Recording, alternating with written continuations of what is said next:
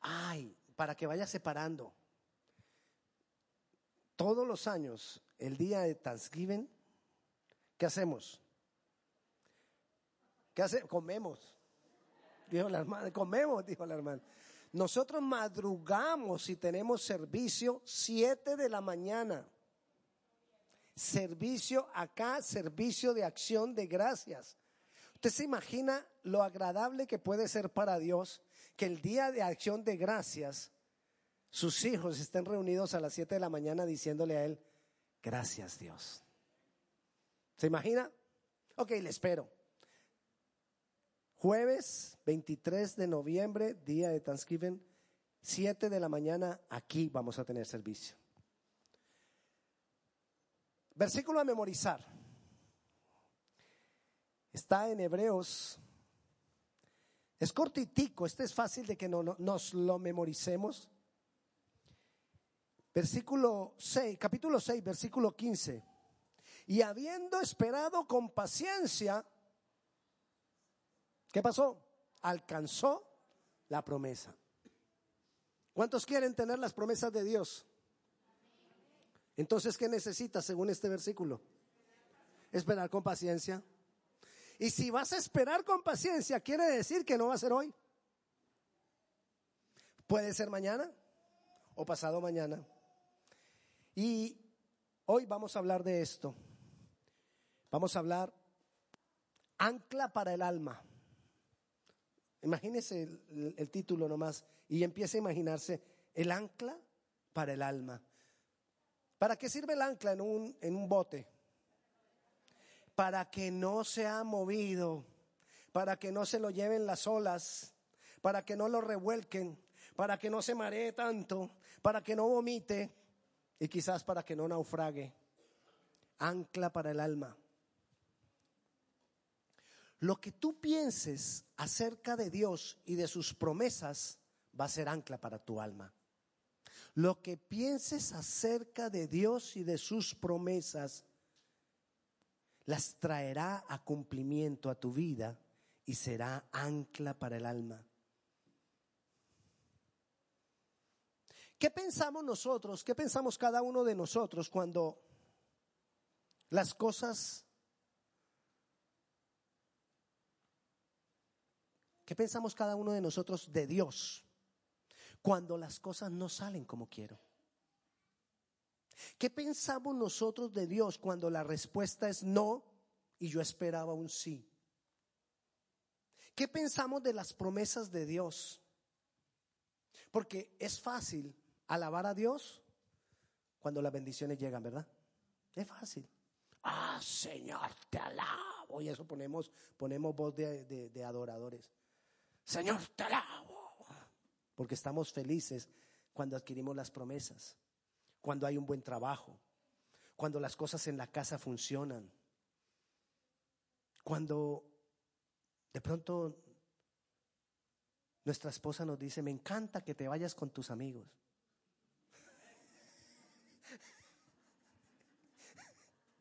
Ay, se ríen. Pero qué diferente es cuando las cosas que esperamos no ocurren. Para muchos, qué difícil es alabar a Dios. Cuando todo lo que yo espero no sale.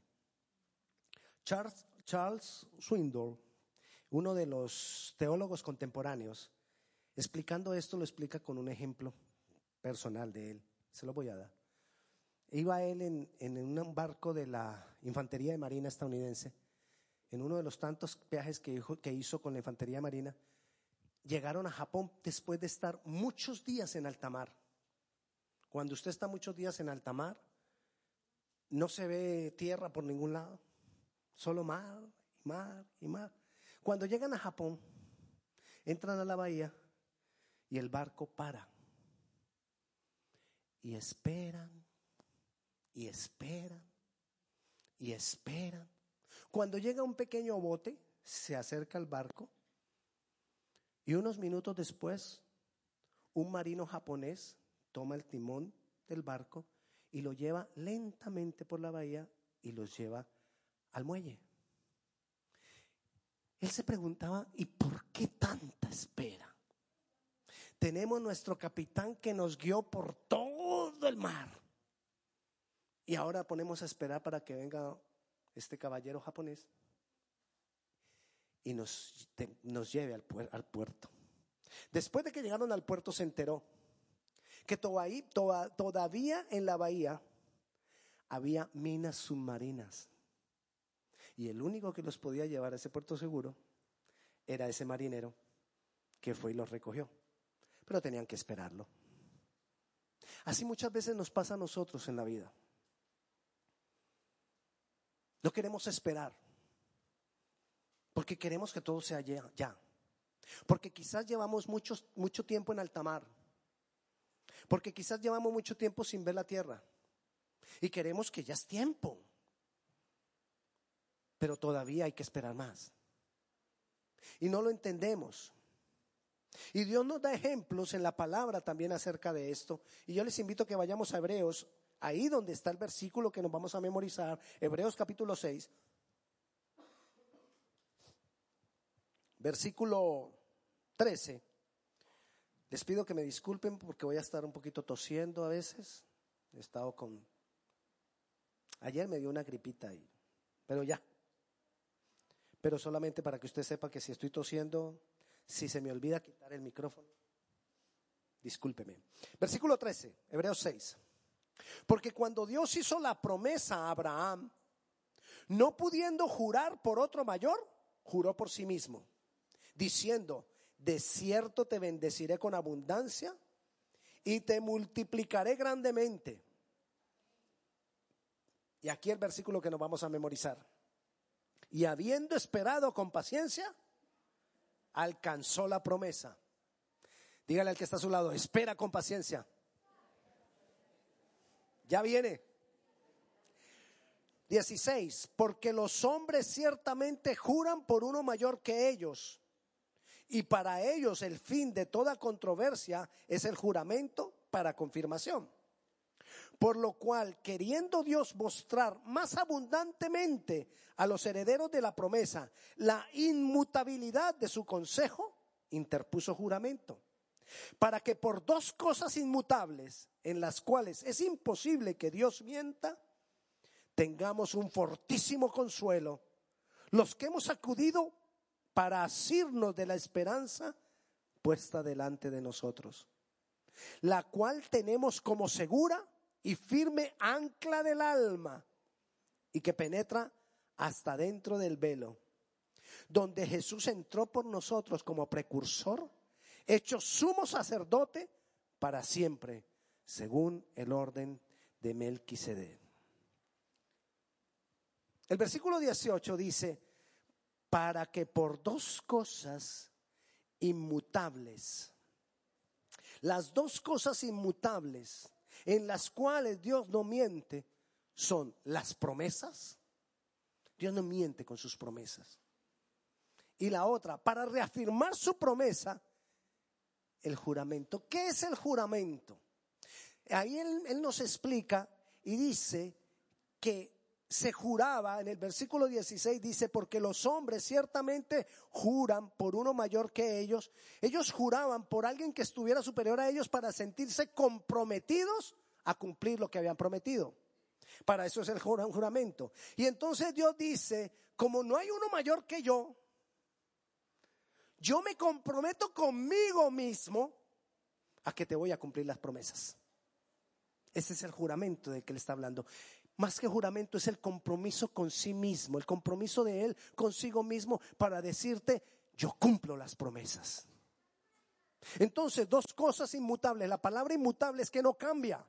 Hay dos cosas inmutables en Dios. Uno, que sus promesas, por causa de su juramento, o sea, del compromiso que tiene consigo mismo, las va a cumplir, porque Él no miente. Y ese es el mensaje de hoy. Dios prometió, se comprometió consigo mismo, entonces Dios lo cumple, porque Dios no miente. Si tú tienes eso, ya, ya podemos, cierre, apague y vámonos. Si lo tienes. Pero quiero seguir hablándote de esto para que se te quede grabado, para que se vuelva vida en ti. Debemos nosotros pensar que si Dios lo prometió, Dios lo cumple, porque Él está comprometido con Él mismo y porque Dios no miente. Números, capítulo 23. Lo leímos ahora en medio de la alabanza.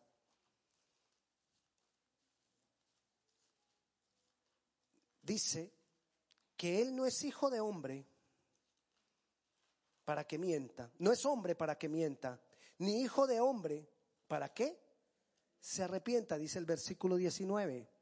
Dios no es hombre para que mienta, ni hijo de hombre para que se arrepienta. Él dijo, y no hará. Él dio bendición, perdón, él habló y no lo ejecutará. Así que nosotros necesitamos tener, hacer énfasis en nuestra manera de pensar. Porque la palabra inmutable quiere decir que no cambia. Y de esta manera nosotros debemos de pensar acerca de Dios. Dios no miente. Y si Él dio la promesa, Él la cumple. Eso es lo que yo tengo que pensar acerca de Dios. De esta manera debo pensar acerca de Dios. Y comenzamos ahí donde estamos leyendo en Hebreos, comenzamos hablando y nos da el ejemplo Jesucristo, nos da el ejemplo el escritor de Hebreos de Abraham. En el versículo 13 dice, porque cuando Dios hizo la promesa a Abraham, y comienza hablando de Abraham. ¿Cuál fue la promesa a Abraham? Abraham era un hombre que tenía 70 años cuando Dios le, va le da la promesa y le dice que le va a dar una generación y que va a tener hijos. Ya tenía 70 años. Su esposa Sara era estéril. Y además de que era estéril, dice la palabra claramente que ella había dejado la costumbre de las mujeres, o sea que ya no menstruaba. Si no menstruaba, no podía tener hijos. Y además era estéril. O sea que era imposible que ellos dos pudieran tener descendencia. Sin embargo, Dios les dice, van a tener descendencia, van a tener hijos. Era algo imposible. Era algo que a los, a los ojos de los hombres no lo podríamos creer. Pero el versículo 15, que es el versículo que nos vamos a memorizar, Dice algo que había en el corazón de Abraham. ¿Recuerda qué es lo que dice el versículo 15?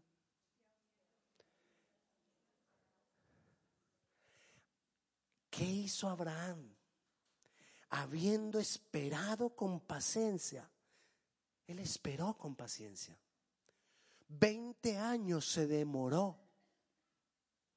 Ya cuando tenía 90 años fue que él tuvo su hijo. Pero él durante esos 20 años esperó con paciencia. Mucho más que lo que esperó el barco del, teólogo en, en la bahía de Japón. Mucho más de lo que muchas veces nosotros estamos esperando por una bendición, por una promesa. Pero a lo que nos está llevando esto es a lo siguiente. Depende de lo que tú pienses de Dios eso que tú pienses de Dios te va a arraigar como un ancla para tu alma o te va a dejar a la deriva. Para que cualquier pequeña corriente te mueva, te lleve, te traiga, te tumbe, te levante. ¿Qué pensamos de Dios? Porque este mensaje que está aquí es para que nosotros arraiguemos nuestra alma en Dios y en su presencia para creer en sus promesas, en que Él está comprometido consigo mismo y que Él, el Dios de la Biblia, el Dios en el que nosotros creemos, no miente. Él no miente. Y si Él dijo que lo hará, Él lo hará. Entonces, todo las cosas no giran en que si Dios las quiere hacer o no las quiere hacer. Las cosas giran en que si yo creo que lo quiere hacer o no lo quiere hacer. Está en el concepto que yo tengo de Dios. Muchas veces vienen las corrientes y nos mareamos por las corrientes y si nos mareamos es porque el, ancla de pronto no está bien anclada. A veces no solo es un mareo, como le decía ahora, hasta vomitamos. Y a veces estamos tan sueltos de ese ancla que naufragamos. Casi que nos ahogamos. Le pasó a Pedro.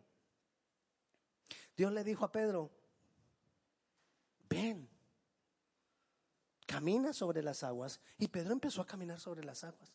Usted se imagina, a veces uno lee y uno dice, ve, y Pedro caminó sobre las aguas. Y, qué bueno, ¿no? Pero usted se imagina uno empezar a caminar sobre las aguas y, y no hundirse, yendo con los ojos puestos en Jesús, yendo hacia Él, hasta que de pronto un pequeño vientecito, y si yo no estoy bien anclado, me pasa la de Pedro. Ahogarse. Señor, sálvame. Dios está ahí para salvarnos. Pero ¿por qué tenemos que estarnos ahogando? ¿Por qué dudar si Él no miente? ¿Por qué dudar si Él ha mostrado a través de su palabra que Él es fiel? Si tú miras a Dios y aprendes a mirar a Dios y te mantienes mirando a Dios desde el punto de vista de la palabra, no vas a ser movido.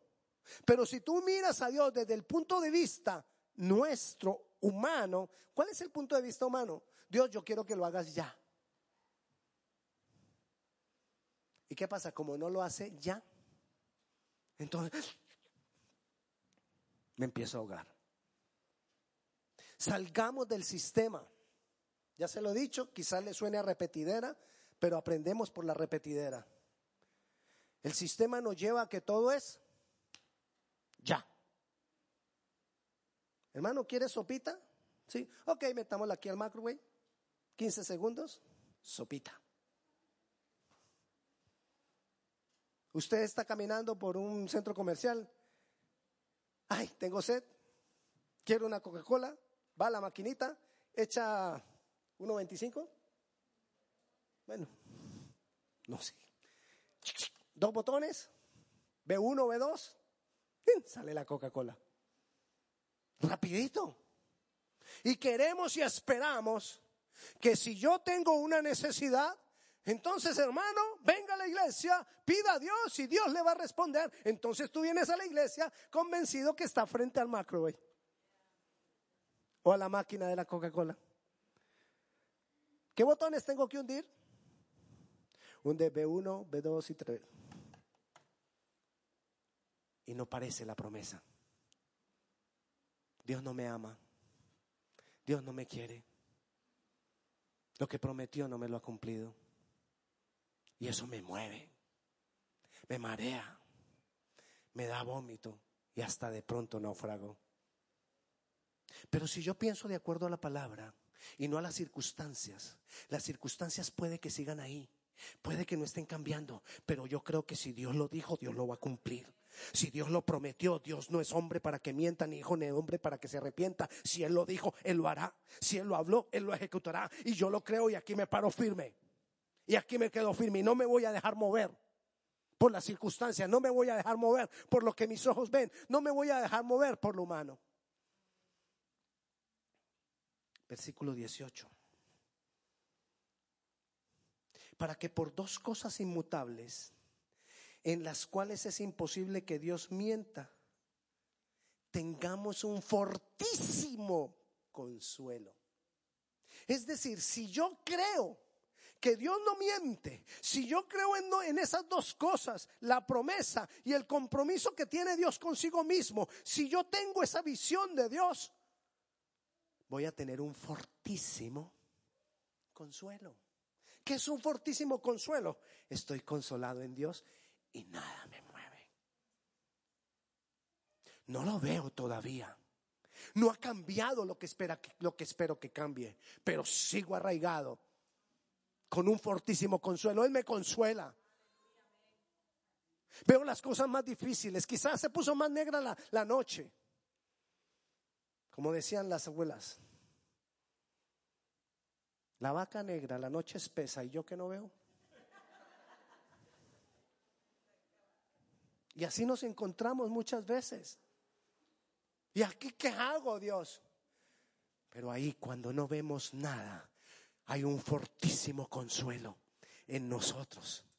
Dios no miente. Si Dios lo dijo, no lo hará. Si Dios lo habló, no lo ejecutará. Si tengo el, concepto correcto de Dios de acuerdo a la palabra, su consuelo traerá paz, esa paz que sobrepasa todo entendimiento. Y yo sé quién Él es, yo sé lo que Él ha dicho y además sé que Él está conmigo. Y me paro firme. Y aquí me quedo. Las corrientes me quieren mover, el viento me quiere mover, las aguas me quieren mover, me quieren anegar yo me quedo acá. Porque yo sé que Dios cumplirá. Y sigue diciendo el versículo. Tengamos un fortísimo consuelo los que hemos acudido para asirnos de la esperanza puesta delante de nosotros.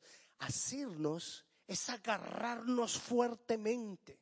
Agárrate fuertemente de la esperanza que ha sido puesta delante de nosotros. Él. Jesús, el autor y consumador de la fe. Aférrate de la esperanza, aférrate del Dios Todopoderoso. Aférrate de Jesucristo que si resucitó, Él también tiene el poder para hacer sobre ti todas las cosas más abundantemente de lo que tú esperas. Aférrate de la esperanza. Aférrate de lo que Dios va a hacer. Aunque no lo veo ahora, sé que Él me va a dar la victoria aunque no lo veo ahora, yo sé que Él me va a llevar al puerto seguro. Y este importante,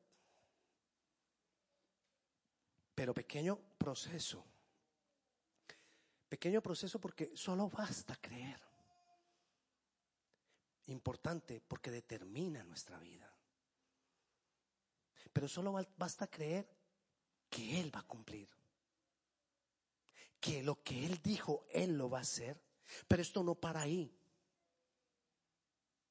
Porque mire lo que dice el versículo 19. La cual tenemos como segura y firme ancla del alma. Y que, y que nos penetra o que penetra hasta dentro del velo ¿Cuántos han querido permanecer en la presencia de Dios? Wow. Uy, sentí frío. Pero como Dios es bueno, Él da otra oportunidad. ¿Cuántos han querido estar en la presencia de Dios? Ah, ok, ok. Bueno. Pero mire lo que dice acá. Esa esperanza nos lleva adentro del velo. ¿Qué es adentro del velo? Resulta que en el templo, en la parte más interna del templo, el templo estaba dividido en el lugar santo y en el lugar santísimo. Y estaba dividido por un gran velo. Pero al lugar santísimo, que era donde se manifestaba la presencia de Dios, solo podía entrar una vez al año el sumo sacerdote, nadie más. Una vez al año. O sea que nadie más entraba a la presencia de Dios sino el sacerdote. La demás personas no, sin presencia de Dios.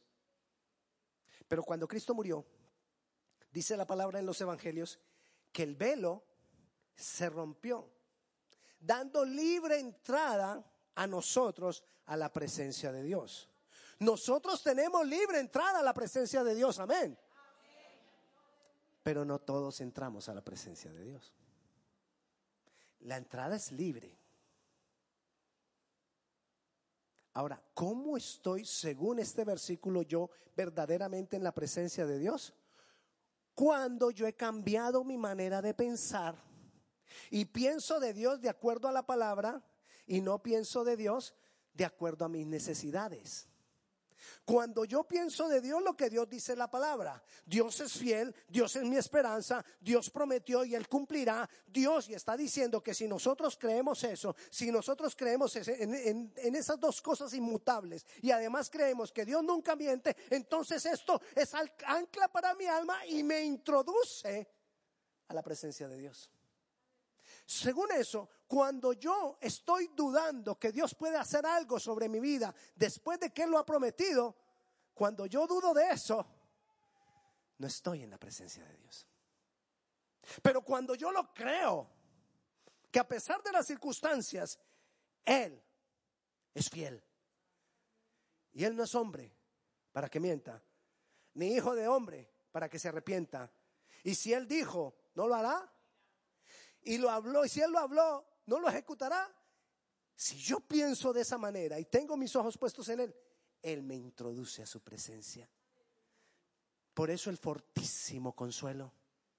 Porque cuando estamos en su presencia, todo cambia dentro de mí. Todo cambia en mi alma. Él transforma mi ser. Y yo salgo, o, cuando estoy en su presencia, no salgo porque no es algo de entrar y de salir, pero cuando yo estoy en su presencia y camino en, el mediario vivir, yo empiezo a ver las cosas que no son como si fueran. Y eso es fe. Y la fe mueve montañas. Mire cómo estamos nosotros uniendo todos estos versículos. Porque la suma de la palabra de Dios es la verdad. No es un versículo la verdad, sino la suma de la palabra de Dios, dice el Salmo 119 y 160. Entonces, si nosotros vamos sumando, vamos entendiendo que yo tengo que pensar de Dios como dice la Biblia. Y puesto los ojos en Jesús, esto me introduce en su presencia. Y por estar yo en su presencia, voy a caminar mi diario vivir viendo las cosas que no son como si fueran. Y eso se llama fe. Y como tengo fe, entonces las cosas van a ser y van a ocurrir por causa de mi fe puesta en Dios. Pero si yo me quedo quejándome de por qué Dios no lo ha hecho y de por qué tengo que esperar y de por qué tengo que esperar y de por qué tengo que, esperar, entonces no estoy en la presencia de Dios. Como no estoy en la presencia de Dios, no veo las cosas que son como si fueran y como no veo las cosas que son como si fueran, no tengo fe. Y si no tengo fe, no voy a ver muchas cosas de Dios. Porque es necesario que el que se acerca a Dios tenga fe. Crea que Él es otro versículo. Esa es la fe. La fe no es creer.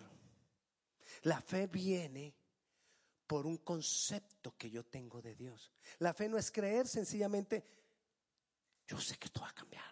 Tengo que ser positivo. Puedo ser positivo. Cambia, cambia, cambia, cambia. Y empiezo a decirle a la circunstancia, cambia, cambia. Pero si yo no tengo un concepto claro de Dios, de lo que dice la palabra, que Él no miente, que si Él lo prometió, Él lo va a cumplir, tengo los ojos puestos en Él, eso me introduce en su presencia, me da un fortísimo consuelo y voy a caminar viendo las cosas que no son como si fueran. Y eso es fe, esa es la fe que mueve los montes. Es con esa fe que nosotros le podemos decir al monte, quítate y échate al mar y las cosas son hechas. Pero además de eso, de que Él nos mete y nos introduce en la presencia de Dios, nos llena más y más de su Santo Espíritu por causa del concepto que nosotros, del concepto que nosotros tenemos de Dios. Además de eso, otra cosa que nosotros debemos tener en esos conceptos que tengo de Dios es lo que dice el versículo 20 donde Jesús entró por nosotros como precursor. ¿Quién fue el que primero entró allá? Jesucristo. Por eso se rompió el velo. Pero mire lo que dice. Hecho sumo sacerdote. Tenemos un sacerdote. Un sacerdote que vela por nosotros. Un sacerdote que está con nosotros todos los días hasta el fin. Un sacerdote que intercede por nosotros ante el Padre. Te estoy hablando de solamente versículos bíblicos un sacerdote que está dispuesto a ponerse en la brecha entre el pueblo y Dios, entre yo y Dios, para que mi vida sea transformada. Todo eso me tiene que dar a mí la fortaleza en mi alma para no dejarme mover por las circunstancias. No te dejes mover.